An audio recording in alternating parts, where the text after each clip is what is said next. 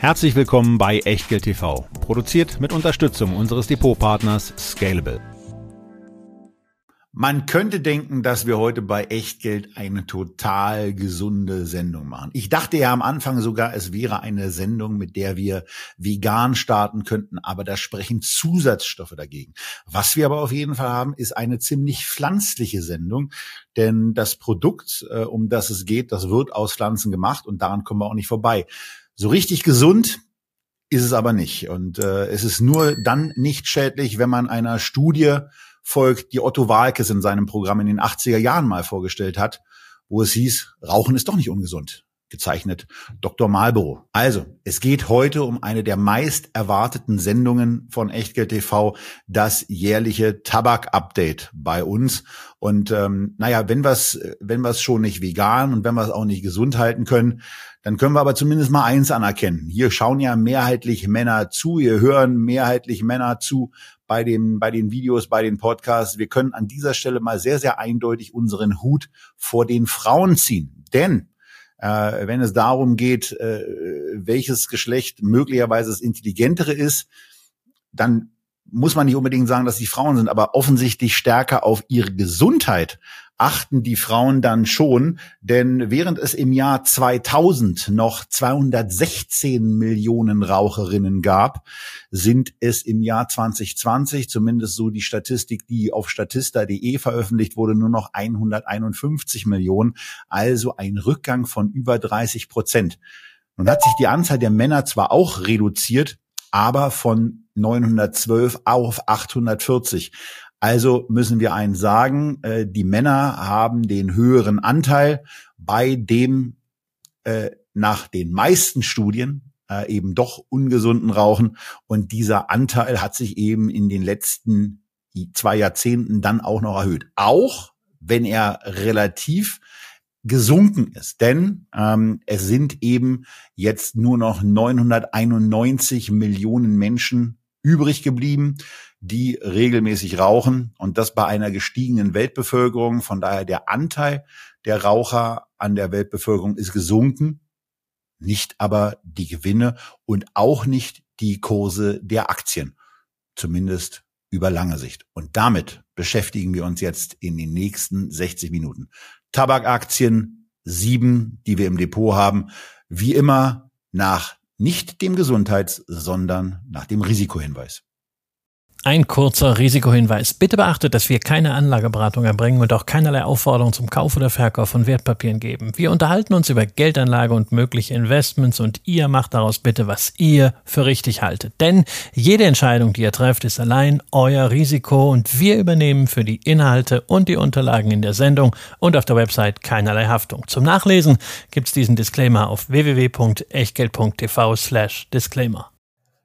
Und wenn wir über ein Branchen- oder Sektorthema sprechen, dann haben wir natürlich am allerliebsten zumindest als Opener einen ETF oder einen Index. Ja, auf das Thema Tabak können wir nicht mit einem ETF dienen, immerhin mit einem Index, denn MSCI berechnet natürlich auch für die Tabakindustrie einen Index, der ist inzwischen ziemlich übersichtlich. Da sind nämlich nur noch fünf Werte drin. Big Tobacco, äh, hat ja in den letzten 20 Jahren stark konsolidiert, konsolidiert auch in den letzten Jahren vom Kurs, wobei die Langfristbilanz von Tabakaktien sich nach wie vor sehen lassen kann, trotz aller gesundheitlichen Themen, trotz der schrumpfenden Märkte, trotz der Schadensersatzprozesse und natürlich auch trotz der ESG-Themen. Denn wenn ein institutioneller Investor seinem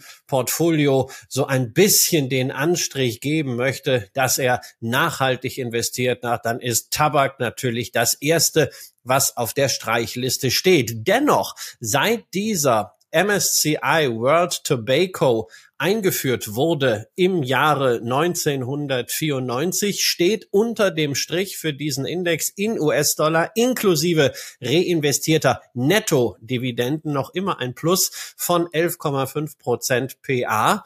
Der MSCI World, der allumfassende, hat trotz der Technologiehosse nur in Anführungszeichen 7,5 Prozent im Schnitt gemacht. Allerdings, naja, das meiste davon, von dieser grandiosen Performance liegt in grauer Vorzeit bis 2017. Interessanterweise sind Tabakaktien noch dem Gesamtmarkt vorangelaufen.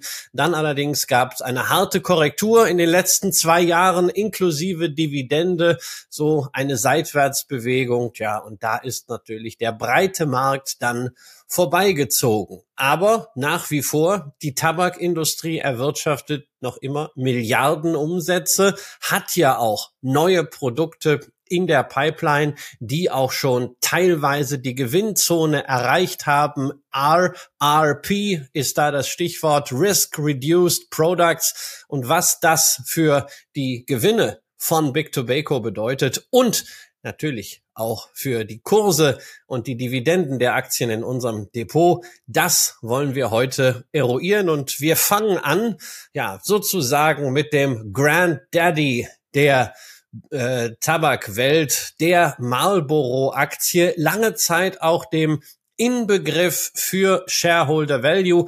Ganz früher hießen sie Philip Morris, dann haben sie sich aufgespalten. Das US-Geschäft nannte man Altria, das internationale Geschäft Philip Morris International und da es bei Echtgeld TV immer alphabetisch zugeht und sogar ich weiß, dass das Alphabet mit A beginnt, sind wir gleich zum Start bei Altria. Tobias, und da müssen wir mal konstatieren, wie auch in den letzten Jahren, also mit dem großartigen Shareholder Value, das ist Legende, das ist Ikone.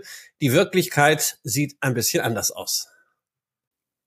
Naja, lustigerweise ist es ja da an der Stelle so, äh, Value is what you get, Price is what you pay. Und ähm, wenn wir wenn wir uns da angucken, wissen wir ja noch gar nicht. Also vielleicht steht es am Ende dieser Diskussion zu Altria oder am Ende der Diskussion in dieser Sendung, ob wir hier nicht sehr sehr viel Wert äh, bekommen für einen relativ geringen Preis.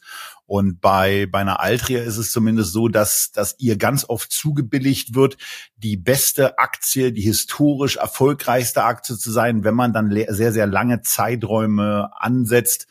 Ähm, was offensichtlich der Investor Relations Abteilung übrigens nicht so richtig bewusst ist. Ich hatte diverse Versuche, bei denen mal ähm, ein paar Informationen zu bekommen. Mir wurde auch ein Ansprechpartner dann irgendwann zugewiesen, aber äh, wenn die dann, wenn die dann hören, dass man sich möglicherweise ein bisschen eingehender mit den Pro und den Cons von den Produkten beschäftigen will, dann ziehen die relativ schnell zurück.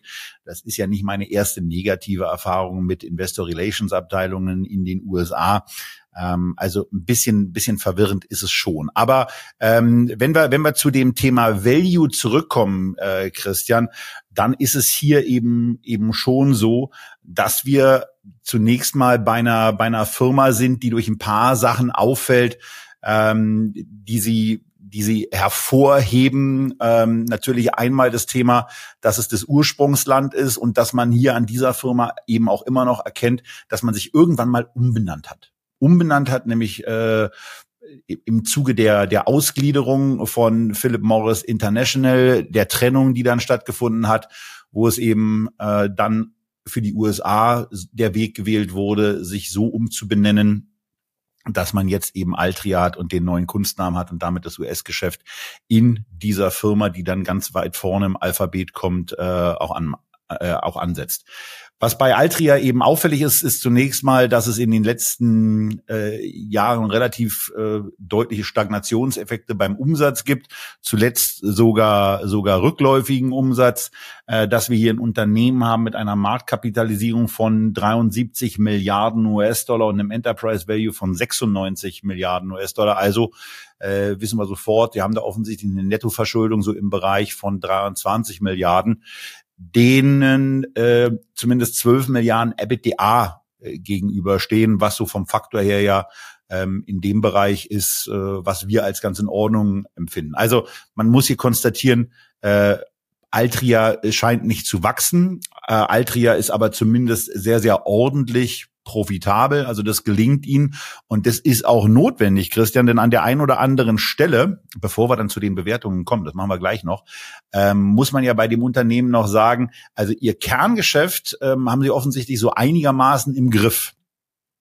Aber in dem Moment, wenn es dann um Neues geht, um Innovationen, auch um Übernahmen und deren Erfolg, da haben sie schon den ein oder anderen Griff ins Klo mit dabei. Naja, deswegen habe ich ja gesagt, mit dem Shareholder Value ist das so eine Sache. Shareholder Value wurde hier zumindest in den letzten Jahren nicht geschaffen, sondern eher zerstört. Also nach wie vor, muss man sagen, ich habe es gerade extra nochmal nachgeschaut, der großartige Charlie Bilello veröffentlicht ja auf Twitter immer seine Liste mit den besten Aktien der letzten 30 Jahre, Total Return, Kurs plus Dividende. Da ist ganz vorne inzwischen Amazon for Monster, aber tatsächlich auf Platz 7 immer noch die Altria mit 22,6 Prozent PA. Nur das war eben in grauer Vorzeit. In den letzten Jahren hat man viel Werte zerstört durch Beteiligungen und Übernahmen. Man hat sich beispielsweise als es um das Thema Risk-Reduced Products, also Alternativen zum schrumpfenden Zigarettenmarkt ging, äh, an Juul beteiligt, war mal ein richtig hippes Start-up für E-Zigaretten in den USA.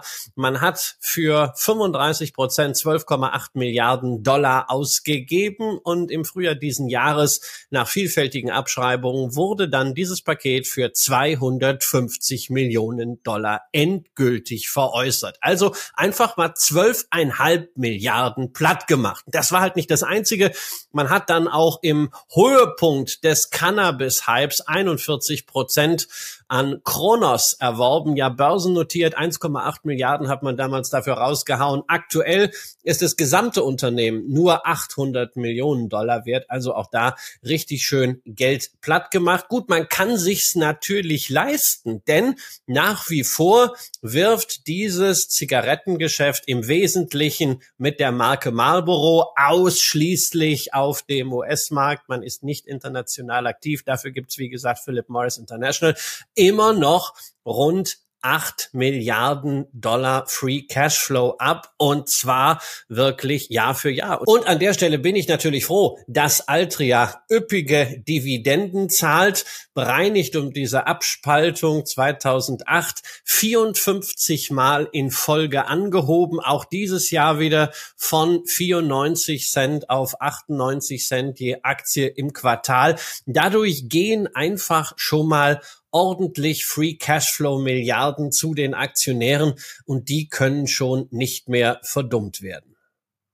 Ja, wenn wir bei den, wenn wir bei den Dividenden sind, dann ist es eben immer wieder dieses, dieses alte Spiel, wo man sich eben hin und her gerissen sieht zwischen dem, was dann eben ausgeschüttet wird und dem, was möglicherweise auch in Aktienrückkaufprogramme gesteckt werden könnte. Mir geht's bei einem Unternehmen, was mit einem Kurs-Gewinn-Verhältnis von unter 10 notiert, eben in der Regel so, dass ich für mich so sage, ich würde mir wünschen, dass weniger in die, in die Dividende gesteckt wird und dass mehr in Aktienrückkäufe gesteckt wird, um die Anzahl der Aktionäre und damit eben auch die anderen Effekte auf die Aktie entsprechend günstig zu gestalten. Sprich, wir haben weniger Aktien, die umlaufen sind. Somit steigt auch der Gewinn pro Aktie. Und in der Zukunft könnte dann pro Aktionär mehr Geld ausgeschüttet werden. Äh, was man hier aus meiner Sicht zumindest hat, ist ein Unternehmen, was nicht unbedingt neu aufgestellt werden muss, was die Verschuldung anbelangt. Da sind sie mit dem Faktor zwar eigentlich sehr, sehr gut unterwegs. Also von daher geht es lediglich darum, dass man im Grunde genommen hier die Daumen drücken muss, dass ihnen äh, derartige Merkwürdigkeiten äh, wie mit Joule, wie mit äh, wie mit Kronos äh, nach Möglichkeit nicht nochmal passieren und dass sie sich vielleicht einfach darauf fokussieren, dann mit äh, neuen Produkten eben auch erfolgreich zu sein. Äh, was ich persönlich, Christian, ja immer noch ganz erstaunlich finde, ist, dass man von diesen Unternehmen ähm, in zunehmendem Maße den Eindruck versucht, vermittelt zu bekommen, dass es sich um total gesunde und gesundheitsorientierte Unternehmen handelt, was natürlich schon ein totaler Witz ist. Ja, wobei also den Eindruck kriegt man sicherlich eher bei Philip Morris International, weniger bei Altria. Also da habe ich schon den, den Eindruck, dass man im Wesentlichen dafür arbeitet, diese Dividende weiterhin zahlen und steigern zu können. Und wenn dann noch was übrig bleibt, dann macht man natürlich auch gerne mal Aktienrückkäufe. Also ist ja nicht so, dass die gar nicht stattfinden. 1,1 Milliarden hat man in den letzten zwölf Monaten in den Rückkauf eigener Anteile investiert. Aber du hast gerade ja erwähnt, also die Aktie ist günstig bewertet. Ja, wenn man das KGV nimmt, dann sind wir beim Faktor von 8,3. Wenn man das Verhältnis zwischen dem zitierten Enterprise Value und dem Free Cashflow nimmt, dann sind wir bei einem Faktor von 12. Das ist zumindest alles nicht teuer, aber wir müssen ja auch sehen, was kriegen wir dafür. Und da sehen wir einfach ein Geschäft, was momentan stagniert. Der Umsatz 2022 war eine Milliarde geringer als 2021. Das liegt jetzt nicht am Tabakgeschäft, sondern da wurde mal wieder ein bisschen rumgeschnipselt. Man hatte nämlich auch noch Weinaktivitäten, die wurden rausverkauft. Aber in den letzten zwölf Monaten liegt man halt vier Prozent beim Umsatz hinten. Man hat es also nicht geschafft, das unweigerliche Schrumpfen des Absatzmarktes zu kompensieren durch höhere Preise, das nicht mal in einem insgesamt inflationären Umfeld. Das ist natürlich schon enttäuschend, setzt ein Fragezeichen auch hinter die Bewertung. Genauso wie das Thema der Risk-Reduced Products. Da haben Sie ja was. Sie haben ja nicht nur Marlboro-Zigaretten. Sie machen zehn Prozent Ihres Umsatzes mit sogenannten Oral Tobacco Products. Da haben Sie diese Nikotin-Pouches unter der Marke On.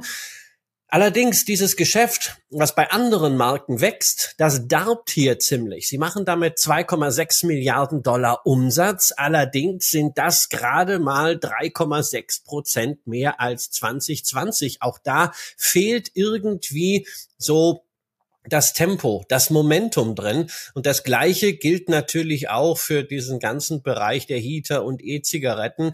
Da haben sie, wie gesagt, mit Joule ins Klo gegriffen. Da wurden die Produkte ja schlichtweg von der Food and Drug Administration, der zuständigen Aufsichtsbehörde, verboten. Dann haben sie die Vermarktungsrechte an den Marken ihrer ehemaligen Schwester Philip Morris International für die USA. Die haben sie jetzt verkauft für 2,7 Milliarden Dollar, nämlich an Philip Morris International. Wir hatten das schon vor einem Jahr in der Tabaksendung. Wirksam wird der Deal aber erst zum 30. April 2024. Ja, da hat man jetzt diese 2,7 Milliarden, mit denen man dann auch arbeiten kann. Dafür haben sie eine neue Marke akquiriert, Enjoy. Die hat aktuell drei Prozent Marktanteil. Ja, und da müssen sie jetzt jetzt auch mal Gas drauf geben, da die Durchdringung zu erhöhen. Sie haben natürlich als Marktführer mit Marlboro in den USA eigentlich alle Trümpfe in der Hand, aber mir fehlt wirklich da operativ das Momentum, dass man auch das Geschäft weiterentwickelt und sich nicht nur darauf fokussiert, diese Dividende liefern zu können. Insofern, ich bin sehr lange Aktionär von Altria, habe aber bislang der Versuchung widerstehen können, auf diesem Niveau aufzustocken. Erstmal will ich natürlich sehen, dass sie nicht weiteres Geld verdummen und zum anderen hätte ich gerne etwas mehr Forward-Strategie, was ja durchaus auch ein weiteres Entflechten des Unternehmens inkludieren könnte. Denn mit Blick auf die von dir zitierten Nettoschulden von 23 Milliarden Dollar sollte man erwähnen, dass es ja auch Vermögenswerte gibt außerhalb des Tabaksgeschäfts, die dagegen stehen. Denn Altria hat nach wie vor 9,3 Prozent an AB InBev. Und dieses Paket ist aktuell 12,5 Milliarden Dollar wert, deckt also in etwa die halben Nettoschulden. Naja, die Frage ist, was macht man damit? Investiert man das operativ? Hm, vielleicht kriegt man das hin, ähm, wenn man es irgendwann mal veräußert. Ähm, investiert man es in Beteiligungen? Gott bewahre. Ähm, vielleicht wird es aber auch irgendwann mal in den nächsten Jahren rausverkaufen. Es gibt eine Sonderdividende. Das wäre zumindest etwas, was den Shareholder Value aus der Perspektive des Altria Managements ein bisschen stärken könnte. Selbst wenn man diese Begehrlichkeiten, die immer wieder mal von Investoren geäußert wird, bislang zurückweist. Ja, aber die Frage ist ja hundertprozentig berechtigt. Also warum, warum sollte ein solches Unternehmen eine derartige Beteiligung haben? Äh, 9,5 Prozent sind ja dann auch nicht gerade wenig. Äh, den Wert hattest du gesagt. Und mit dem könnte man eben auch eine ganze Menge machen. Also man man kann eben ein ganzes Stück einer Marktkapitalisierung da eben auch zurückkaufen. Also da fehlt mir in der Tat äh, ein Stück weit das Verständnis. natürlich werten Bewertungszahlen sich durch dieses, sich durch ein solches Thema nochmal äh, spürbar auf, wenn da, wenn da 12 Milliarden im Grunde genommen noch als zusätzlicher Vermögenswert mit anzusetzen sind, ähm, dann, dann ist es ja das, äh, was im Grunde genommen nicht zwingend hier notwendig ist und was wir im Grunde genommen auch in irgendeiner Form äh, abziehen können, wenn wir Verhältniszahlen bilden. Äh, und von daher ist die Aktie ähm, klar äh, aus meiner Sicht günstig bewertet, aber äh, durch die nicht unbedingt vertrauensschaffenden Projekte mit hohen Abschreibungen in den letzten Jahren auch nicht eine unbedingte Aufstockung, denn wir werden ja im Verlauf dieser Sendung äh, ja noch zumindest ein, zwei günstigere, nach zumindest nach den KGV-Notizen günstigere Werte haben und ähm, äh, zumindest eine Aktie, wo sich ein Aufstocken des Investments äh, aus zumindest meiner Sicht eher anbietet. Aber das ist nicht Altria, das ist eine gute und günstig bewertete Halteposition, mit der man aus meiner Sicht nicht besonders viel falsch macht, wenn man sie im Tabakportfolio hat. Und wenn wir über günstig reden, dann müssen wir natürlich nach A über B sprechen. British American Tobacco, eine Aktie, die in den letzten Wochen zusätzlich zur schlechten Performance der letzten Monate nochmal einen Rabatt umgehängt bekommen hat. Insgesamt sind wir jetzt für die letzten zwölf Monate bei einem Minus von 30 Prozent hier.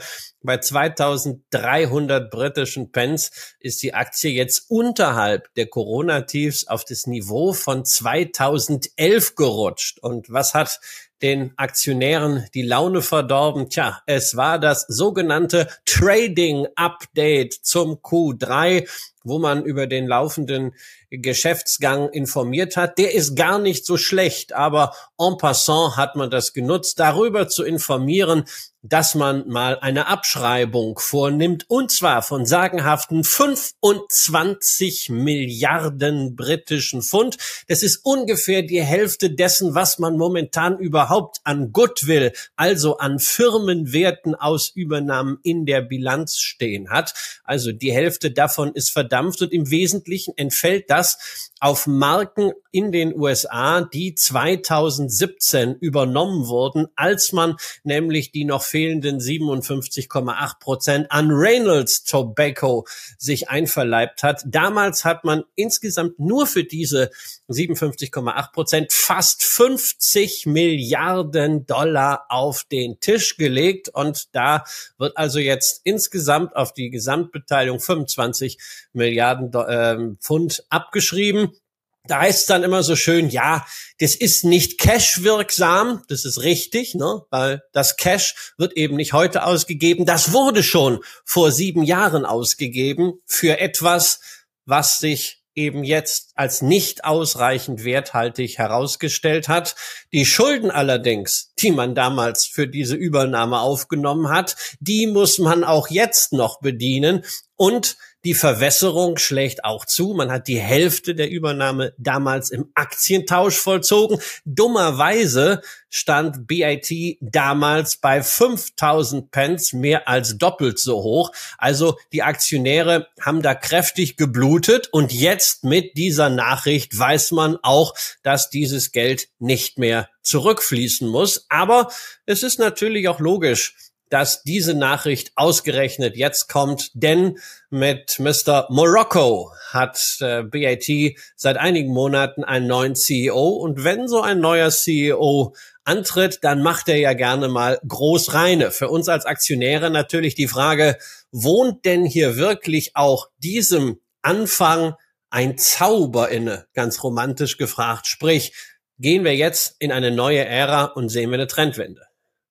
Naja, zumindest haben wir hier eins, äh, was wir bei Altria eben nicht hatten. Wir haben hier ein Umsatzwachstum, was ja schon mal etwas ist, was positiv hervorzuheben ist in einem, in einem ja, stagnierenden oder auch abnehmenden äh, Markt, dem es aber im Übrigen gelingt, äh, auch immer die Preise sehr, sehr ordentlich zu erhöhen und auch über den über den Rückgang der Kunden hinausgehend äh, Erhöhungen durchzusetzen und an den Markt zu bringen. Wir haben dazu in verschiedenen Sendungen auch schon mal gesprochen, dass der Staat hier ja auch eine ganz interessante Funktion hat, nämlich die äh, im Grunde genommen eines Dealers, der darauf achtet, dass er Preiserhöhungen über Tabaksteuern zwar in irgendeiner Form ganz in Ordnung findet, aber äh, eben auch aufpassen muss, dass er sie nicht überstrapaziert, damit sich nicht zu viele Leute zu plötzlich von ihrem Tabakkonsum verabschieden und dann für weniger Steuern sagen. Wieder weg von den Staaten zurück zu British American Tobacco, die wir in den Unterlagen in der US-Dollar-Abbildung haben.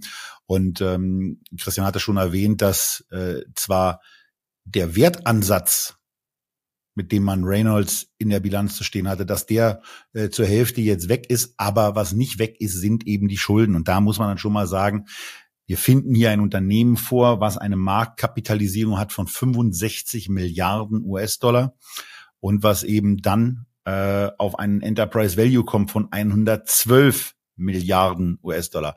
Und das heißt ja nichts anderes, als dass da eben knappe 50 Milliarden, es sind so im Bereich 48 Milliarden an Schulden da sind. Und das ist natürlich mal ein richtig ordentliches Ding. Auch wenn man sagen muss, dass diesen 48 Milliarden in etwa 18, also diesen 48 Milliarden Schulden in etwa 18 Milliarden EBITDA gegenüberstehen, äh, dass wir ja dann ganz gerne zum Vergleich heranziehen und wo man eben dann ungefähr so ein, so ein Faktor von 2,8 hat. Also das 2,8-fache vom EBITDA sind im Moment die Schulden.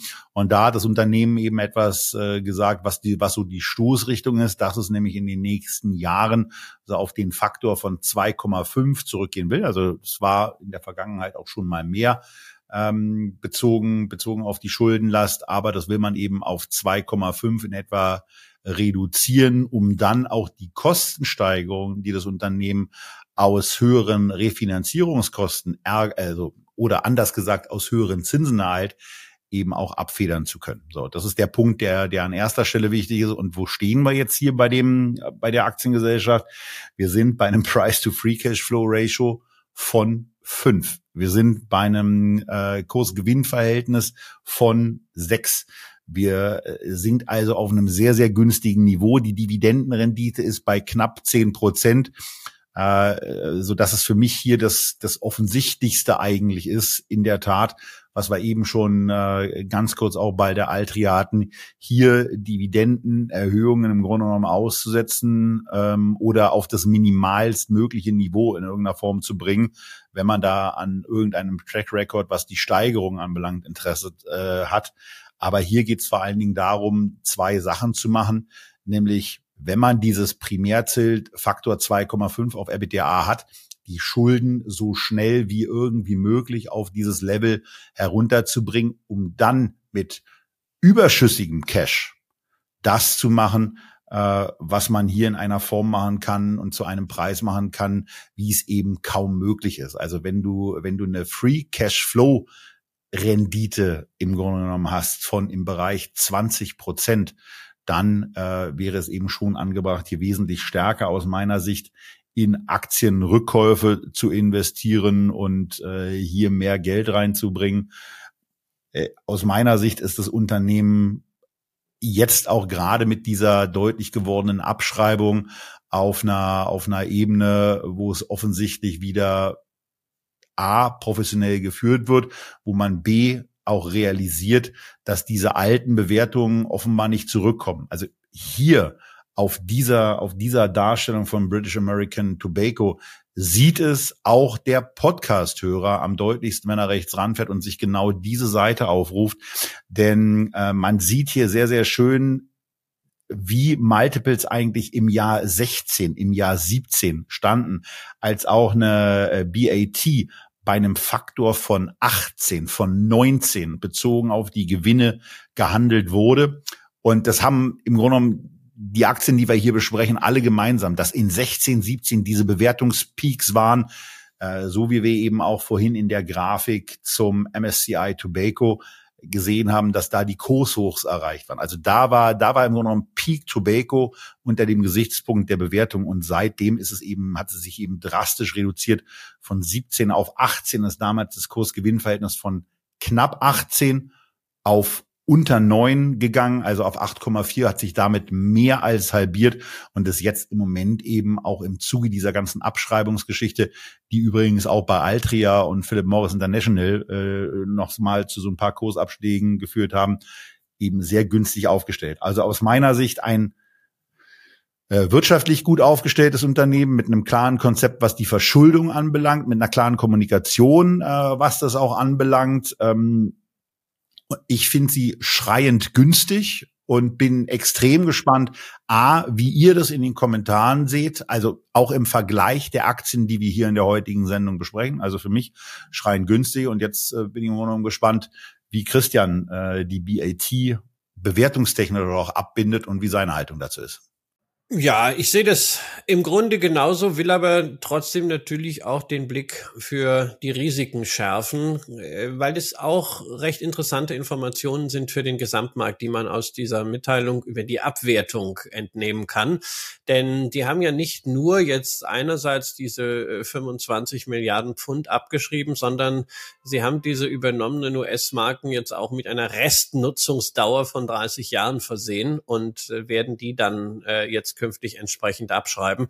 Und da sieht man einfach, wo das äh, standardisierte klassische Zigarettengeschäft auf sich der nächsten Jahrzehnte hingeht. Also da ist äh, mit Terminal Value nicht mehr viel und da geht's halt auch dann darum, wie schafft man es, diese Geschäfte auf eine neue Basis zu stellen, eben in diesem Bereich der Risk-Reduced Products. Da kann man für BAT sicherlich ins Feld führen, dass sie im Zigarettengeschäft noch das Maximum rausholen, dass sie durch Preiswachstum Mengenschwund ausgleichen, dass sie bei den Risk-Reduced Products ordentlich wachsen, 28 Prozent natürlich auf niedrigem Niveau im Vergleich zum Vorjahr. Man ist sicherlich beim Vaping und bei diesen Nikotin-Pouches global führend, leidet da natürlich auch ein bisschen darunter, dass man einen relativ hohen Umsatzanteil in Emerging Markets hat, äh, wo einfach äh, ein bisschen abdiskontiert wird.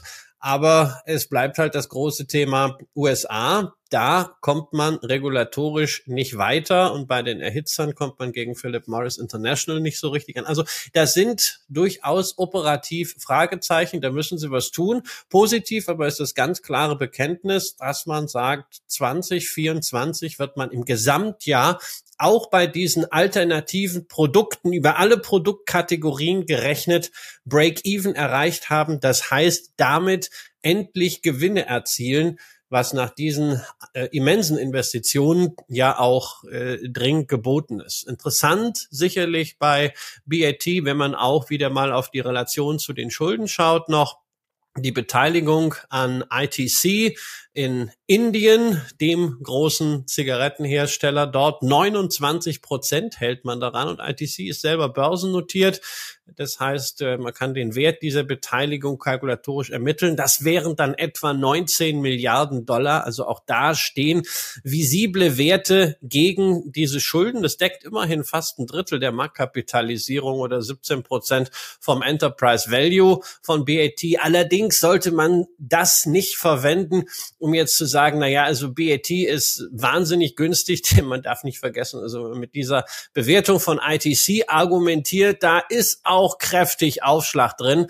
Also, dass man Zigarettenhersteller selbst in Emerging Markets, selbst wenn er wächst, mit einem Kursgewinnverhältnis von 24 bewertet, das ist im Grunde dieses Peak, was wir 2017 in den etablierten Märkten gesehen haben. Und Aber es ist das Vierfache dessen, es ist das Vierfache dessen, wie eine BAT selber mit seinen Gewinnen bewertet ist. Also da wird schon deutlich, dass man in Indien eben auch noch wirklich an das Thema Tabak glaubt.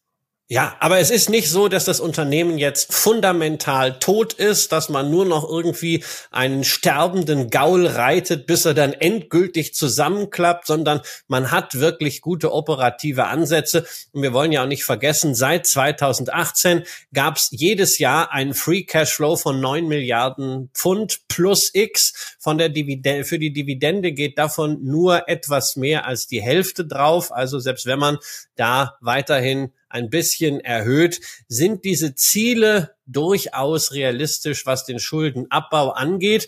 Man muss sich halt vor Augen führen, dass bis 2028 jedes Jahr rund drei Milliarden Pfund zu tilgen sind. Also im nächsten August beispielsweise 2024 läuft eine Anleihe aus, die man damals für die Übernahme der Reynolds Tobacco Anteile begeben hatte. 1,85 äh, Milliarden hat man sich damals gepumpt über sieben Jahre zu einem Zins von 3,22 Prozent per annum. Das waren natürlich schöne Zeiten. Wenn man heute sich auf sieben Jahre verschulden möchte, muss man dafür etwa sechs Prozent zahlen als BAT. Das hört sich dramatisch an, sind allerdings aufs Jahr gerechnet dann auch nur 55 Millionen Euro mehr Zinsen. Das ist bei einer Anleihe äh, noch okay, machbar auch bei diesem Free Cash Flow. Aber wenn die Zinsen dauerhaft hoch bleiben, weiter steigen, sich vielleicht auch das Rating verschlechtern sollte, dann wird das natürlich mit dem Schuldendienst sukzessive schwieriger. Nur diese Risiken sind alle da. Sie werden aber, und das ist ja auch ganz, ganz wichtig, attraktiv prämiert. Ja, Okay, machen wir trotzdem nochmal den Abbinder. Aus meiner Sicht überwiegen die Chancen, also aufgrund der sehr, sehr günstigen Bewertung und des äh, zumindest stagnierenden Geschäfts bei diesem ja wirklichen Cigar-Butt-Business. Also wir haben hier offensichtlich auch eine Endlichkeit in diesem Geschäft, die mit dieser Abschreibungsperiode von 30 Jahren ja vielleicht ganz gut auch umrissen ist. Ähm, aber wir haben hier trotzdem ein Geschäft, ähm, wo wir im Moment äh, zumindest noch keine, keine Rückgänge zu verzeichnen haben, wo wir auch bei den Gewinnen noch äh, Wachstum sehen können. Äh, also von daher aus meiner Sicht übersteigen die Chancen auf Basis des aktuellen Kurses bei diesem Wertpapier die Risiken deutlich. Von daher ist es für mich äh, im Grunde genommen hier auch ein klarer Kauf. Wir kommen ja im weiteren Verlauf der Sendung nochmal ähm, auch zu diesem Thema. Wie ist es bei dir? Ja, also wenn ich im Tabakbereich aufstocke, dann äh, wäre BAT eine der beiden Positionen. Ich habe ja nur drei Tabakaktien. Ich glaube, das ist der einzige Bereich, wo ich mal weniger Aktien im Portfolio habe äh, als du. Ja, also liege ich mal drei zu sieben hinten hier. Und ja, BAT ist äh, die eine, die sich für eine Aufstockung empfiehlt. Okay, dann werden wir im weiteren Verlauf noch hören, welches die äh, zweite ist und machen jetzt weiter mit Imperial Brands, der Aktie, ja, die im Grunde genommen auch ähm, ähnlich wie eine British American Tobacco ähm, vor den vor den Bewertungszahlen äh, recht günstig wirkt, allerdings nicht ganz so so günstig ist wie eine wie eine BAT, äh, die bei den bei dem Kursverlauf in den letzten Monaten auch nicht äh, so gelitten hat. Wir haben hier ein Unternehmen mit einer Marktkapitalisierung von auch immerhin 18 Milliarden Euro. Verschuldung hier ähm, etwa 10 Milliarden ähm, und denen gegenüber stehen dann, um dann gleich wieder in die Zahlen einzusteigen, etwa 5,6 Milliarden EBITDA. Also auch da von der von der Schuldensituation schon mal äh, so, dass man sagen kann, ja, da muss man da muss man muss man offensichtlich nichts tun ähm, und äh, hier ist eben, hier ist man eben auch in einer Situation, wo man mit einem, mit einem KGV von spürbar unter 10, spürbar auch unter 8, äh, nämlich ungefähr 6,6 im Moment und einer Dividendenrendite von etwa 7,8 Prozent in einem Bereich unterwegs ist, der eben sehr, sehr attraktiv ist, wo einem als Aktionär eine ganze Menge zufließt, aber wo eben wieder, das ist jetzt die dritte Aktie, bei denen ich das, äh, das Thema Aktienrückkäufe ähm, anspreche, das eine oder andere ähm, ja erwarten kann. Ansonsten ist es ähm, ein weiteres Mal so, dass man, dass man hier eben auch mit Blick auf die auf die Jahre ähm, 21 und 22 eben von einer recht deutlich ausgeprägten Stagnation äh, sprechen kann.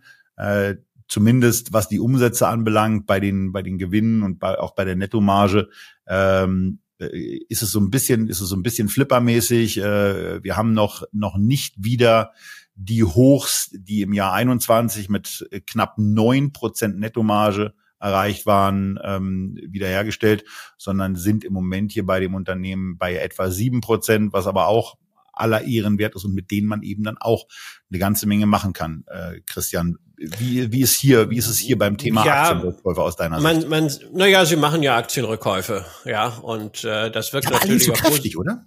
Ja, nicht so nicht so kräftig, aber sie äh, fahren natürlich auch gleichzeitig ihre Schulden zurück. Ja, ähm, das macht schon das macht schon Sinn. Insbesondere darf man nicht vergessen, die haben in den nächsten Jahren relativ viel zu refinanzieren und wenn man also da nicht jetzt die Kohle rausknallt, wirkt sich das in der Regel positiv auf die Konditionen aus. Ja, weil Fremdkapitalgeber mögen ja nun alles, aber nicht wenn Geld aus dem Unternehmen rausgeht. Also insofern äh, die Dividende ist halt sozusagen ja das Standardutensil, was dazugehört. Aber bei den Aktienrückkäufen agiert man dann ein bisschen opportunistisch. Ansonsten ist für mich Imperial Brands auch so ein bisschen die Blaupause, wohin das gehen kann bei BAT. Ähm, auch wie lang der Weg sein kann für eine solche Trendwende dann beim Kurs. Wir haben ja eine Imperial mal gesehen, 2017 bei über 4000 Pence und äh, 2020 im Jahresende hat ja dann nicht viel gefehlt, äh, dass wir dreistellig geworden wären. Ja, sie waren irgendwie, glaube ich, dann bei 1110 oder so oder 1111 als Schnapszahl. Also es war schon äh, ein ganz erheblicher Absturz. Sie haben ja dann auch an der Dividende kurzfristig zu Corona-Zeiten mal ein bisschen rumgeschraubt, sich Luft verschafft, das Unternehmen entsprechend neu aufgestellt. Sie haben gleichzeitig investiert in Risk-Reduced Products, setzen das eigentlich auch alles um. Ähm, sie haben Vape, sie haben Heated Tobacco, sie haben Oral, überall dort Marken dran.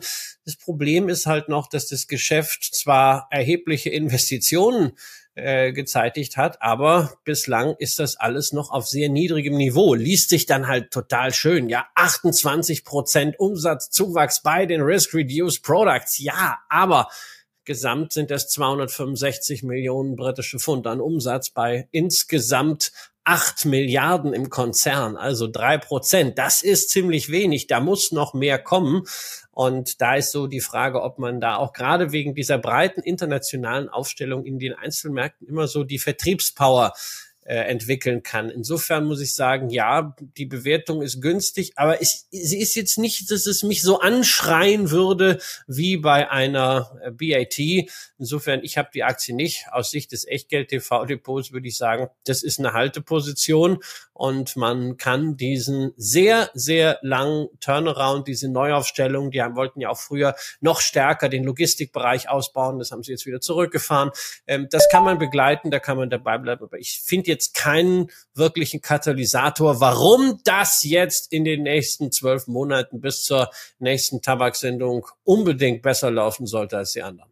Ja, und von, von daher ist es vielleicht auch ein ganz guter Moment, mal einfach jetzt in diese, in dieses Tabakdepot auch reinzuschauen und mal so ein bisschen zu gucken, wo steht man da eigentlich? Also wir haben ja noch ein paar Aktien vor uns und wir werden die, die hier aufgeführt sind, auch alle, alle noch besprechen, die wir noch nicht besprochen haben. Aber man, man sieht eben, ähm, oder man bekommt es jetzt als Podcast-Hörer auch vorgelesen, dass eine Imperial Brands ähm, hier eine Aktie ist, die durch diverse auch Nachkäufe und äh, ja, leichte Reallokationen im Moment die Aktie ist, die mit äh, 13 Prozent und 520 Euro knapp im Plus liegend ähm, zumindest ein Wert ist, der hier zu dem Gesamtplus von 2,31 Prozent ähm, ein bisschen was beiträgt. Wobei wir ja immer dazu sagen müssen, dass dieses Plus ausschließlich das Plus der Kurse ist, also der Price Return. Da ist ja, und zwar der offenen Positionen, da ist also nicht die Haupteinnahmequelle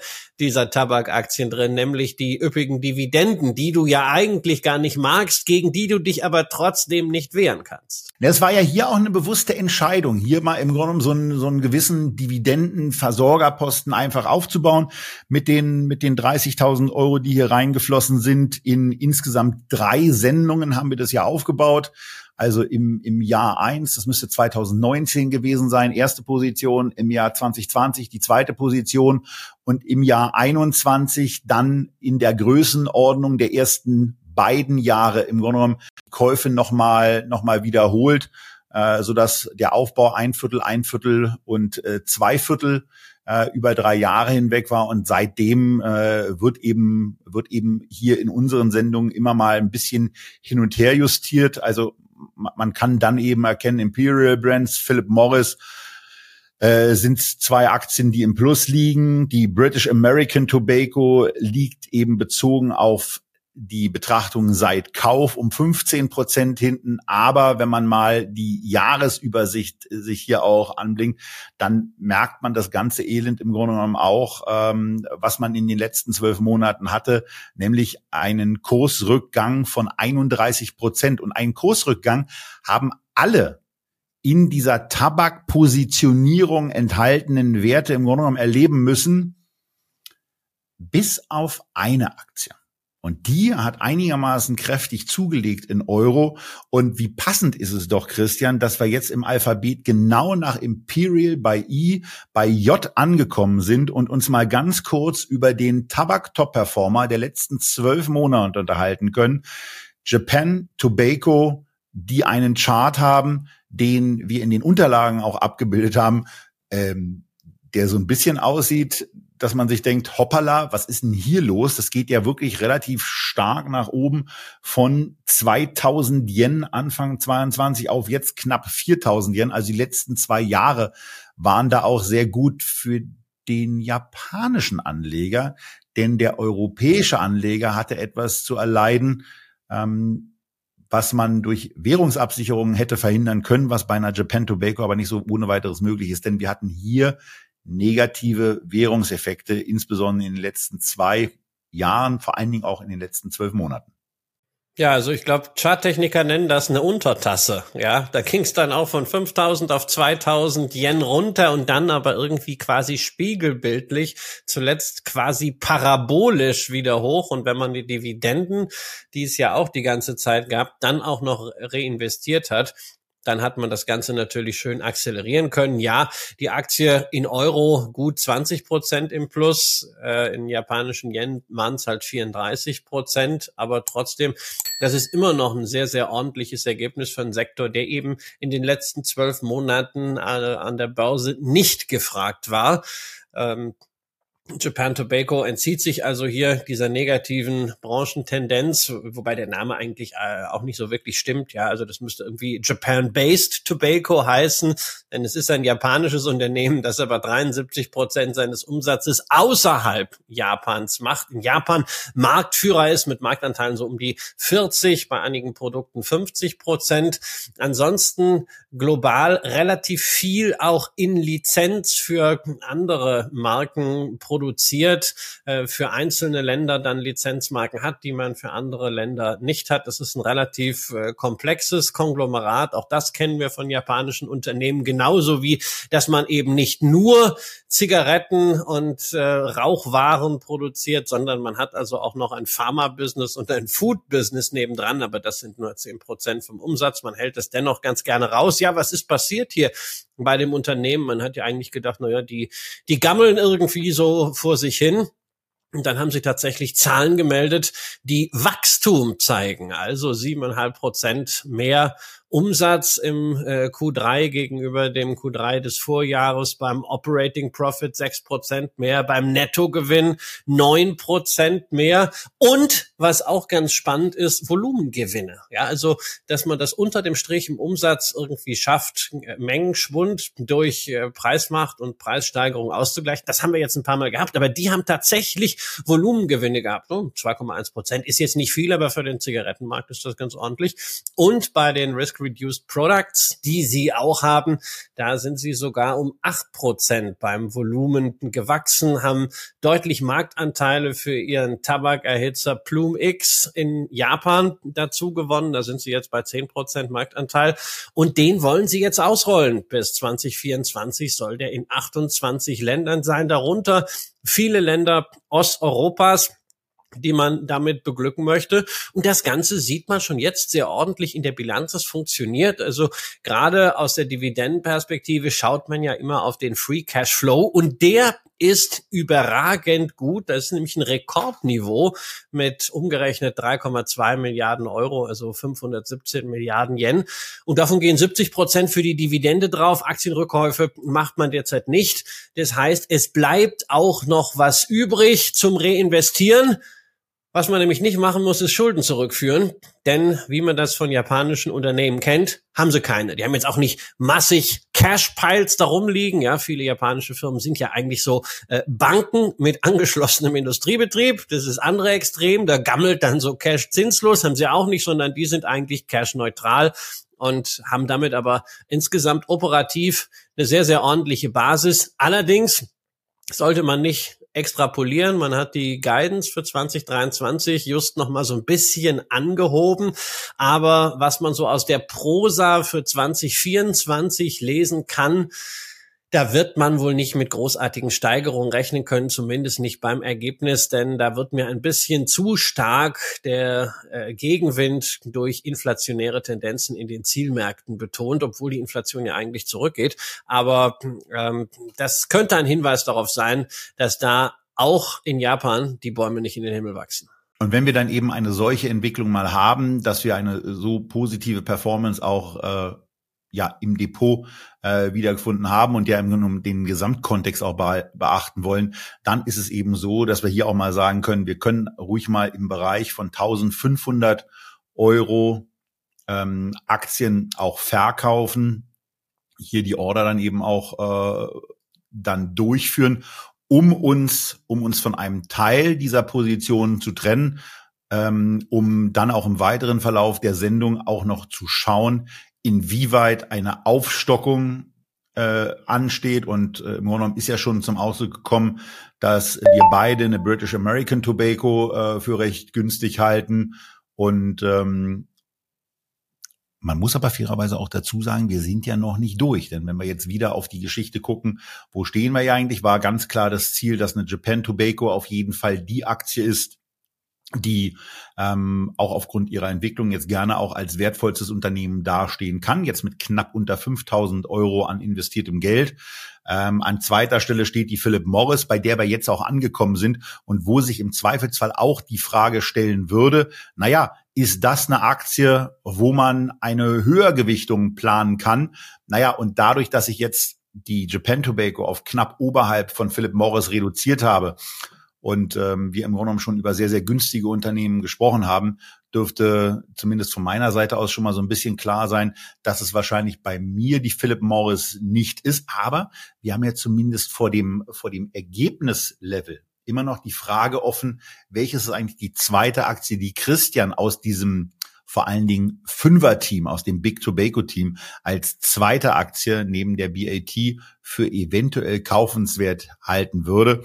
Und möglicherweise ist es ja, ja, das im Grunde, im Grunde genommen größte Dickschiff, was es im Tabakbereich so gibt. Wir reden bei Philip Morris International über ein Unternehmen, was eben nicht mehr, zumindest lange Jahre, in den USA tätig war beziehungsweise tätig sein durfte. Dazu wird es im Laufe der nächsten Monate noch eine Änderung kommen. Aber zunächst mal reden wir über ein Unternehmen, was ansonsten weltweit tätig ist, was eine Marktkapitalisierung hat von 144 Milliarden, ein Enterprise Value von 186 Milliarden, wodurch im Grunde genommen auch schon deutlich wird, dass wir ja offensichtlich eine Verschuldungssituation von 42 Milliarden haben, die ähm, sich einem, einem EBITDA von knapp 14 Milliarden gegenüber sieht. Also hier haben wir zumindest schon mal bei der Verschuldung eine andere Situation als bei einigen Unternehmen, die wir jetzt schon besprochen haben. Wir haben hier mal wieder Faktor drei, von daher ist ja einiges zu tun.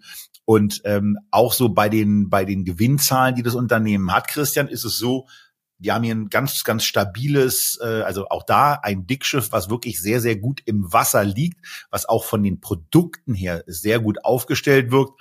Aber so aus der Bewertungssicht ist bei mir bei einem KGV von 16 in der Sendung vermutlich schon klar, warum das für mich keine Aufstockung ist. Aber will ich auch deutlich schon mal hier jetzt vorwegnehmen, es ist eben auch kein Verkaufskandidat, weil das ist das Unternehmen, äh, was was am größten, äh, was die größte Relevanz hat, also auch von der Vertrauensbasis von den Investoren, äh, von der Aufstellung und im Übrigen auch von dem, was wir vorhin schon mal mit dem Thema Gesundheit äh, verbunden haben, dass hier nämlich Philip Morris ein Unternehmen ist, was in diesen neuen Produkten, äh, in diesen äh, ja nicht gesunden, aber äh, zumindest äh, zukunftsorientierteren Produkten deutlich weiter ist als alle anderen.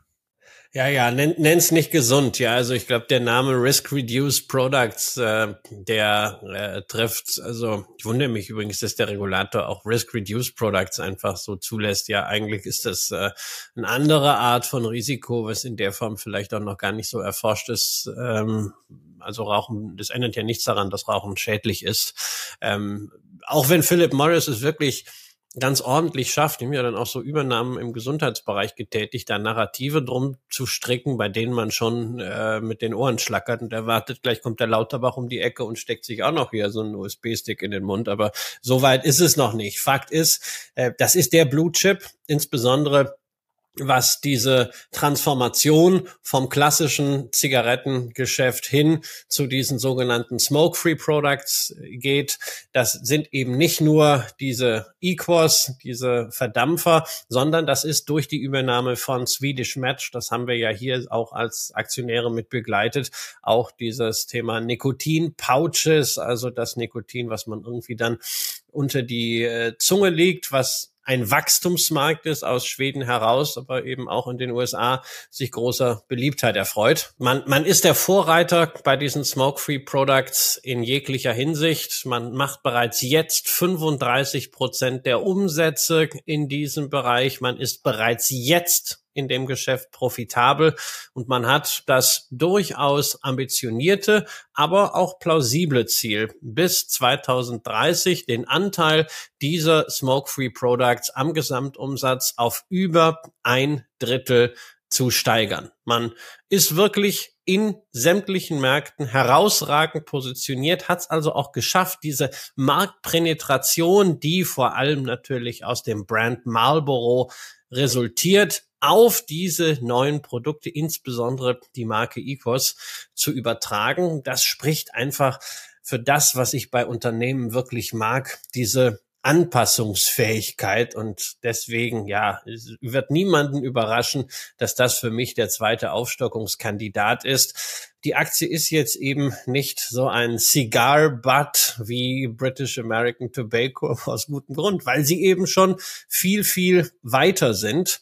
Sie haben auch äh, letztens Ihre Ziele für die nächsten drei Jahre konkretisiert. Man will also tatsächlich weiter ordentlich wachsen, sechs bis acht Prozent pro Jahr beim Umsatz. Das ist eine ordentliche Hausnummer und das zieht sich dann analog zur jetzigen Bilanzstruktur auch durch bis nach unten. Acht bis zehn Prozent will man beim Operating Income wachsen und neun bis elf Prozent das ist der Korridor für den Gewinn je Aktie. Und wenn man das alles zusammenpackt, dann muss man sagen, wenn Sie das schaffen, dann ist auch das Ziel realistisch, einerseits weiterhin die Dividende sukzessive zu erhöhen. Progressive Dividendenpolitik nennen Sie das, inline mit dem EPS, sicherlich nicht den Payout hochzufahren und gleichzeitig dann auch die Schulden signifikant unter 40 Milliarden Dollar zu senken. Das können sie sehr, sehr gut schaffen. Sie haben zwar auch in den nächsten Jahren eine ordentliche Refinanzierung vor der Brust. Bis 2026 gilt es da 12 Milliarden Dollar in neue Anleihen umzuschichten oder eben komplett zurückzuzahlen, wobei das nicht komplett gelingen wird. Da muss man schon ein bisschen drehen. Aber mit der Marktposition, dem daraus resultierenden Rating, sollte das insgesamt machbar sein. Das ist sicherlich keine billige Aktie, aber bei einem Unternehmen, was funktioniert, da muss ich sagen, kann ich gut damit leben, systematisch zu verteuern.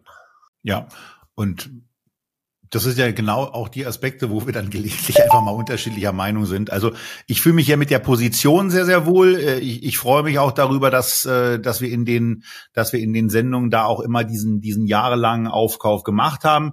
Äh, ich bin froh darüber, dass es hier die zweitgrößte Position ist und äh, bin aber jetzt in der Tat, wenn wir am Ende von der Besprechung der Top 5 sind, also der Big Tobacco äh, Werte an dem Punkt, wo ich sage, ich würde ganz gerne eine British American Tobacco in die Richtung einer Philip Morris bringen, zielgerichtet so, dass sie nicht größer ist. Wenn wir hier 3877 haben auf der einen Seite bei British American Tobacco und 4827 bei Philip Morris, heißt es also, dass äh, maximal bei British American Tobacco im Gegenwert von 1150 Euro hinzugekauft werden kann.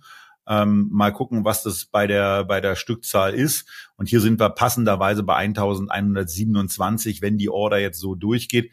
Und die schicken wir, weil der Handel ja im Moment ohnehin gerade auch läuft, äh, direkt ab und äh, machen erstmal das. Aber jetzt ist es ja in der Tat so, jetzt sind ja nur in Anführungsstrichen 1150 der 1500, die gerade durch den Erlös von Japan, äh, Japan Tobacco zustande gekommen sind, investiert.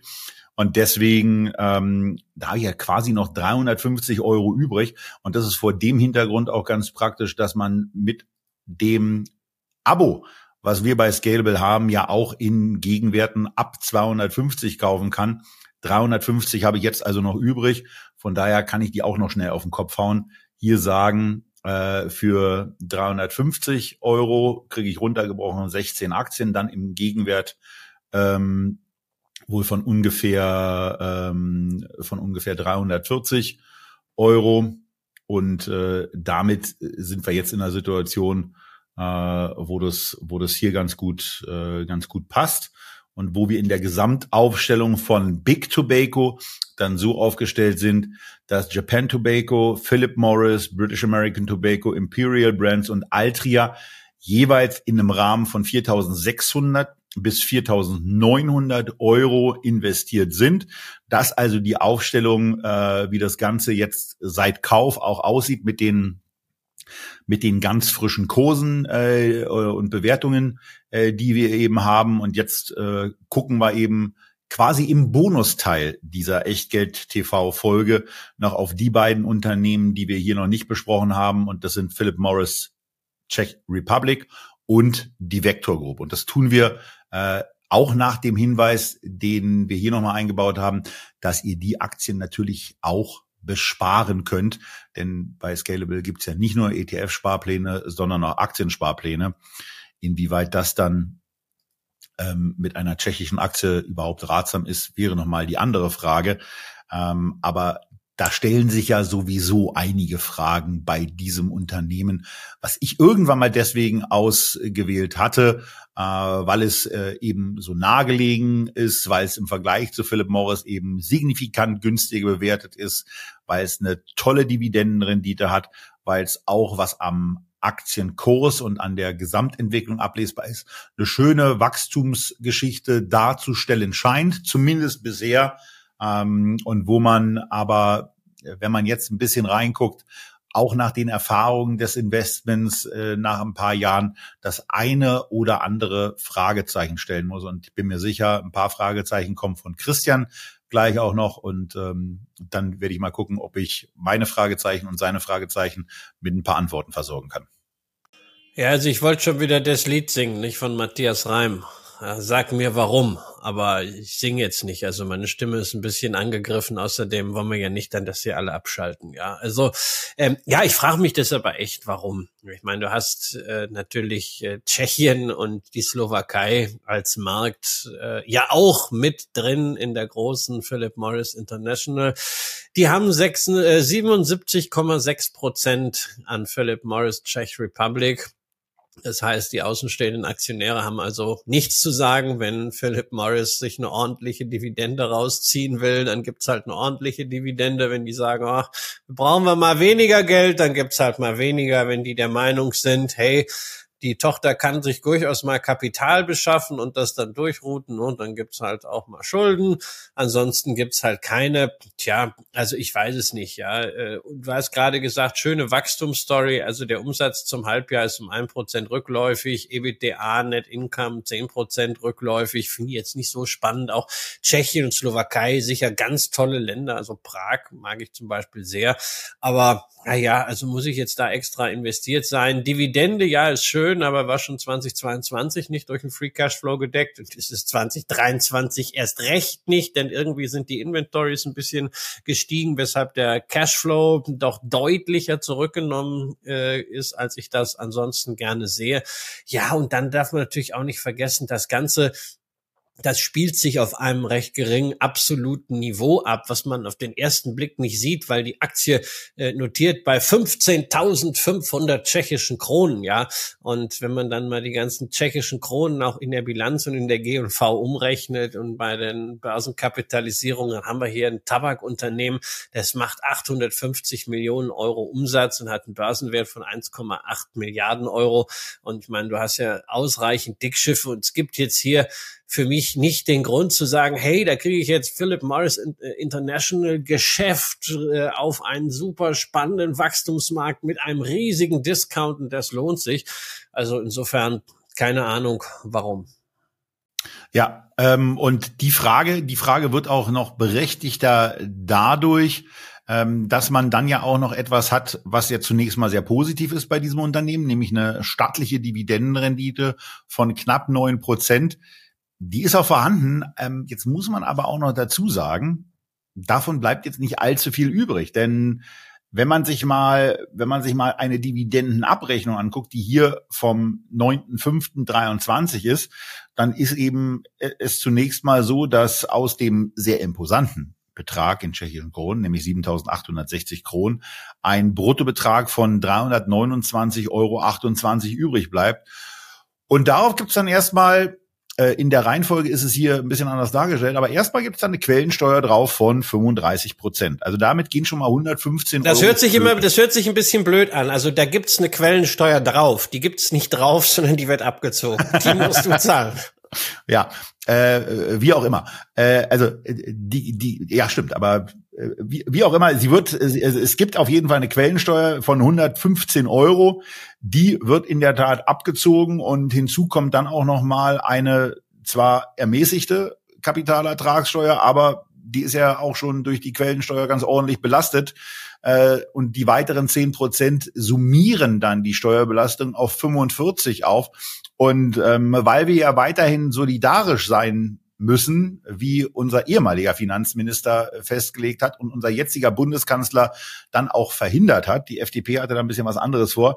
Gibt es eben auch noch den schönen Solidaritätszuschlag, der dann auch noch mal mit 5,5 Prozent auf die Kapitalertragssteuer zu Buche schlägt, so dass da insgesamt nur 179 Euro übrig bleiben von diesen ehemals 329. Also so einfach mal 150, äh, die oder präzise scheinen es, ist egal. Also 150 sind e- eben auf jeden Fall mal weg. Und das ist dann natürlich etwas, äh, wo man dann schon sagt, ähm, dass das ist, das ist schon mal sehr heftig in der Tat für ein, für ein kleines Investment. Aber es ist aus meiner Sicht immer noch ein kleines, aber eben auch sehr feines Investment. Also dieses Thema Marktkapitalisierung auf der einen und ähm, mit einem Unternehmen, was eine Marktkapitalisierung von 1,75 Milliarden hat, Schulden hat von 1, äh, Entschuldigung, ein Enterprise Value hat von 1,55 Milliarden, heißt nichts anderes, als dass hier eine Netto-Cash-Position von 200 Millionen da ist. Ähm, wodurch zumindest also diese nicht ganz gedeckte äh, Dividende auch noch auch noch ganz gut bezahlt werden kann, weil äh, Schulden kann man hier eben nicht zurückkaufen. Und ähm, da die Dividende nicht so ganz durch äh, durch die äh, Verdienste gedeckt sind und durch den Free Cashflow gedeckt sind, äh, ist man hier eben in der Situation, dass das ja eine ganz praktische Geschichte ist, wobei das Unternehmen ganz sicher, dass hier da wieder hin zurückzukommen. Aber man muss dann eben auch die Frage stellen, warum will man in einem solchen Mikromarkt wie der Tschechischen Republik wirklich dann dauerhaft investiert sein, vor allen Dingen, wenn man diese Belastung hat und die können wir, die kann ich auch noch nicht final beantworten, denn es steht ja noch was weiteres aus, was wir hier irgendwie mal äh, also dem ich mich nicht schnell genug entzogen habe. Wir wollten ja auch noch versuchen, Christian, irgendwie mal diese Quellensteuer zurückzufordern, was durch einen Blick äh, auf die Seite beim Bundesfinanzministerium äh, aber offenbar also du meinst, du meinst das Bundeszentralamt für Steuern und äh, ich glaube, ich glaube, wir sind uns da nicht ganz einig. Äh, wir wollten das überhaupt nicht versuchen. Also ich habe gewisse Erfahrung in der Rückforderung von Quellensteuern. Ich weiß, wo das effizient funktioniert und ich weiß, äh, wo ich darauf einfach verzichten kann und vielleicht deswegen unter Umständen auch eine Aktie nicht kaufe äh, oder halt durch entsprechende Konstruktionen wie Vorabbefreiung vorher dafür sorge, dass das gar nicht erst abgezogen wird. Aber bei Tschechien fehlt mir jegliche Erfahrung, weil Aktien aus Emerging Markets kaufe ich nicht und deswegen, also das wollen nicht wir und das ist natürlich auch ein Aufruf an die Zuschauerinnen und Zuschauer. Wenn ihr wollt, dass der Kollege Kramer die Quellensteuer in Tschechien zurückfordert und das vielleicht auch bei diesen Formularen so ein bisschen dokumentiert und hier erklärt, wie das einfach mal so läuft, dann schreibt doch einen Kommentar unten drunter. Ich kann nur schon mal ankündigen, also ich habe ganz kurz geguckt bei den Formularen, die beim Bundeszentralamt für Steuern hinterlegt sind und da habe ich das Land Tschechien nicht gefunden. Aber du wirst das auf jeden Fall irgendwie hinkriegen und ich freue mich schon darauf, also wenn, vorausgesetzt die Zuschauerinnen und Zuschauer wollen das, wenn du dann hier so einen äh, äh, Abenteuer mit äh, tschechischen Steuerbehörden erlebt. Vielleicht habt ihr ja auch schon Erfahrungen damit und äh, könnt dem Kollegen ein bisschen unter die Arme greifen. Also nur los damit. Genau, auch das gerne in die Kommentare oder auch gerne, wenn ihr sowas selber schon mal mit Philip Morris CA durchgefochten habt, gerne auch an hallo@echtgeld.tv äh, die entsprechenden Hinweise schicken.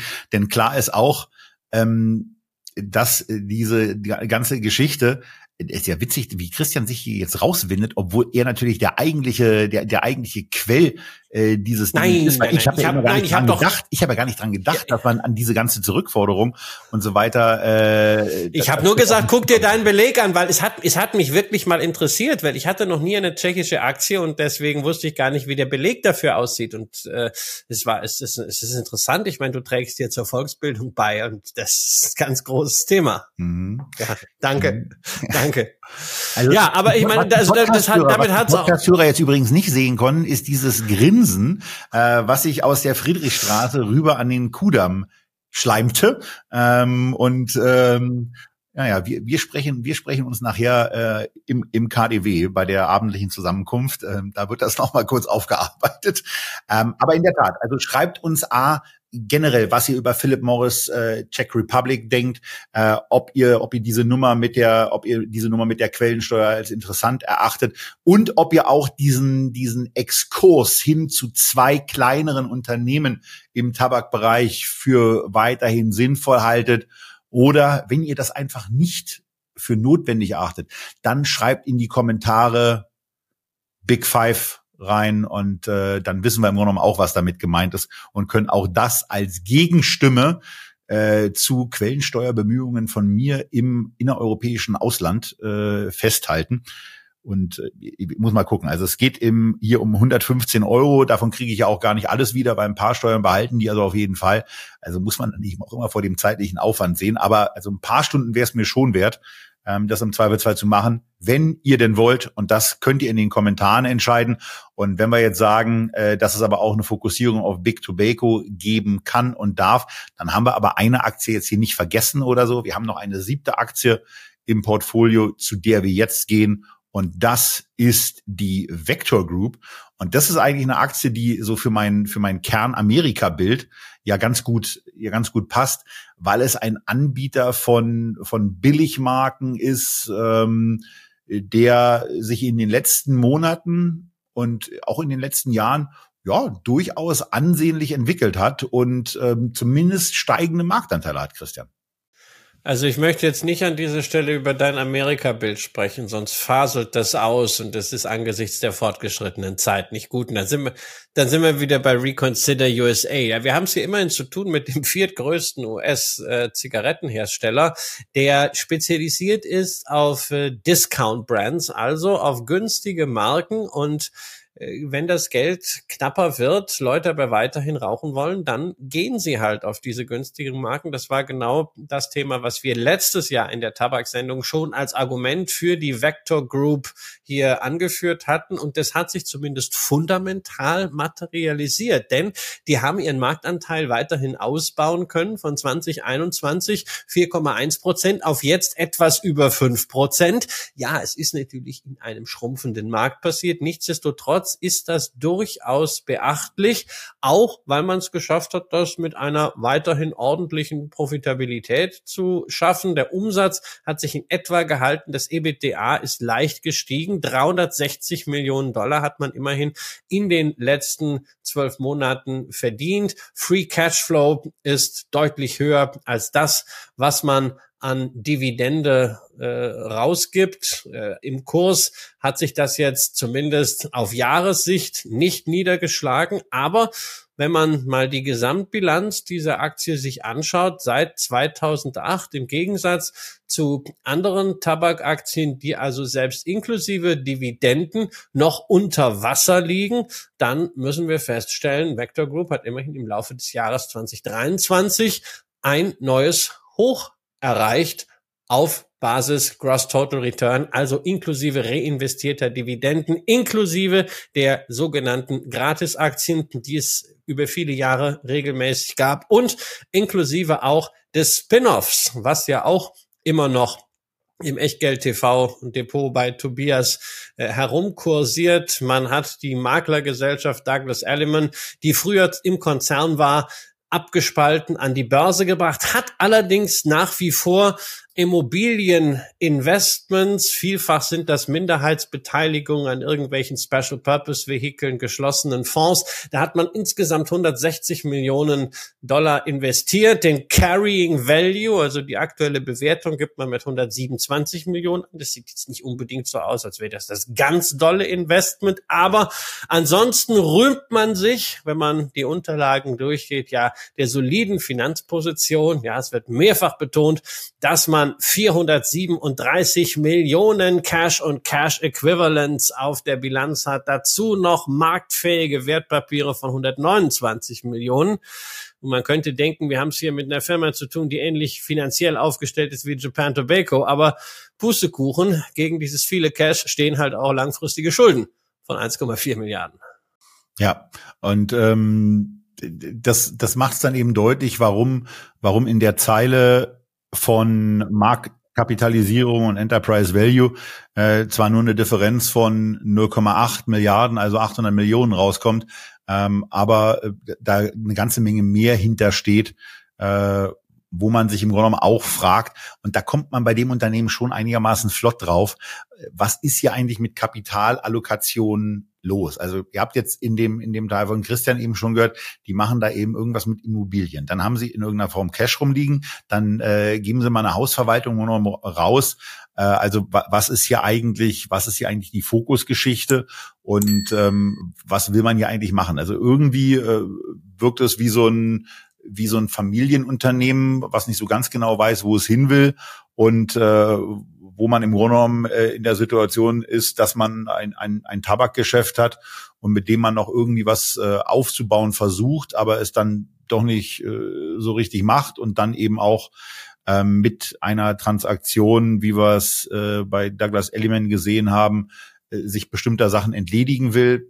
Also es, es wirkt irgendwie nicht so, so, so richtig ausgereift ähm, und macht dann eben auch die Gesamtnachvollziehbarkeit eines eines solchen Investments äh, schwieriger. Denn ähm, auch wenn wir hier äh, im, im Grunde genommen ja dann ein, ähm, wenn wir uns mal das Ganze seit Kauf angucken, ein Minus haben äh, von 500 Euro, dann muss man eben einbeziehen, dass man dafür eben diese Aktien von Douglas Elliman auch noch bekommen hat, dass man zwischenzeitlich auch noch Dividenden bekommen hat. Äh, dann sieht es hier bei allen Unternehmen, also auch die, die negativ notieren, ja ohnehin gleich mal äh, signifikant freundlicher aus. Aber es macht's, es verleidet es eben einem so ein bisschen, insbesondere auch, wenn man sich dann überlegt, äh, was eben auf der auf der Habenseite an Geldern rumliegt, wo man sich spontan fragt, warum, warum muss man das auch so nach draußen kehren? Ähm, und warum reduziert man damit nicht vor allen Dingen mal seine Schulden, um die, um die Gesamtbilanz äh, dann besser zu gestalten? Also von daher steht man hier eben etwas ratlos da. Und von daher ähm, sind wir im Zweifelsfall auch sehr gespannt und auch dankbar dafür, wenn ihr sagt nach dem Motto, aber bei Vector überseht ihr Folgendes. Ähm, und äh, was man, was man also schon anführen muss, ist natürlich die Zunahme im Discount-Bereich, die dem Unternehmen offensichtlich gelingt. Und das ist der zentrale Grund, auch hier äh, dann investiert zu sein. Ähm, aber es kann eben auch sein, dass das Urteil dann ist, äh, dass ihr euch mehr dafür interessiert, dass wir über äh, Big Tobacco, über unsere Big Five reden und eine Vector Group und auch eine Philip Morris Czech Republic in der Zukunft eben skippen. Also, wenn ihr ausschließlich für Big Tobacco seid, dann äh, Big Five oder Big Tobacco in die Kommentare. Und wenn ihr da anderer Meinung seid, dann gerne auch ähm, äh, für die äh, für die glorreichen Tabak 7 ähm, euch äußern und vielleicht noch die ein oder andere Ergänzung gerne zu Vector oder und zu Philip Morris Czech Republic bringen. Ja, ansonsten muss ich halt sagen, bei Vector kann man sich immerhin bei einem sicher sein, die verdaddeln jetzt nicht Geld für irgendwelche Übernahmen in Risk-Reduced Products oder für Forschung da, sondern das ist so dieses klassische Dino-Geschäftsmodell. Die reiten das Pferd wirklich, bis es tot ist. Deswegen, also da geht's jetzt nicht um eine Forward-Strategie, sondern Marktanteilsgewinne in dem klassischen Geschäft. Das ist die Strategie, das auch dann ganz klar über den Preis, das über Produktionsoptimierung, die an der Stelle noch wichtiger ist als bei anderen Marken, wo man vielleicht höhere Margen durchsetzen kann. Aber ich würde jetzt hier, abgesehen vielleicht vom Immobilienportfolio, nicht wirklich ein Terminal Value im Rahmen einer DCF-Bewertung ansetzen, sondern da geht es einfach darum, wie viel Free Cashflow äh, kriegt man in den nächsten Jahrzehnten noch aus einem Geschäft, das in dieser Form gerade in den USA äh, sicherlich äh, in einem dauerhaften Volumenniedergang sein wird und was auch sicherlich regulatorisch nicht einfacher sein wird. Ansonsten haben wir sieben Aktien gehabt, sicherlich eine Sendung für Anleger, die bewusst diesen Sektor suchen. Da ist sicherlich niemand heute überzeugt worden zu sagen, Mensch, also Tabak hatte ich bislang nicht, aber das muss ich ja auch machen, war auch sicherlich nicht unsere Absicht. Es gibt sehr, sehr viele gute Gründe zu sagen, in Tabak möchte ich auf keinen Fall investieren. Und wie üblich bei diesen persönlichen Maßstäben sagen wir, jawohl, die gibt es und fein, wenn du das so siehst. Aber es gibt eben auch Leute, die sagen, okay, das gibt's nach wie vor und ich möchte dort investieren. Und dann kann man sagen, okay, gut, mach du das auch. Jeder muss seine persönlichen Maßstäbe finden. Wenn man sie an Tabak anlegt und sagt, ich möchte trotzdem dort investieren, gerade vielleicht auch in diese Transition, dann hoffen wir, euch heute einige Anregungen geliefert zu haben. Wir freuen uns über Kommentare und können natürlich sagen, auf Wiedersehen, nicht nur bei Echtgeld TV, sondern auch in spätestens einem Jahr wieder zum traditionellen Tabak-Update Ende November, Anfang Dezember. Vorher haben wir aber in den nächsten Wochen noch eine ganze Menge mehr erstmal zum Jahresende für euch. Aber in Anbetracht der fortgeschrittenen Zeit, macht's gut, bleibt gesund und tschüss aus Berlin. Thank you.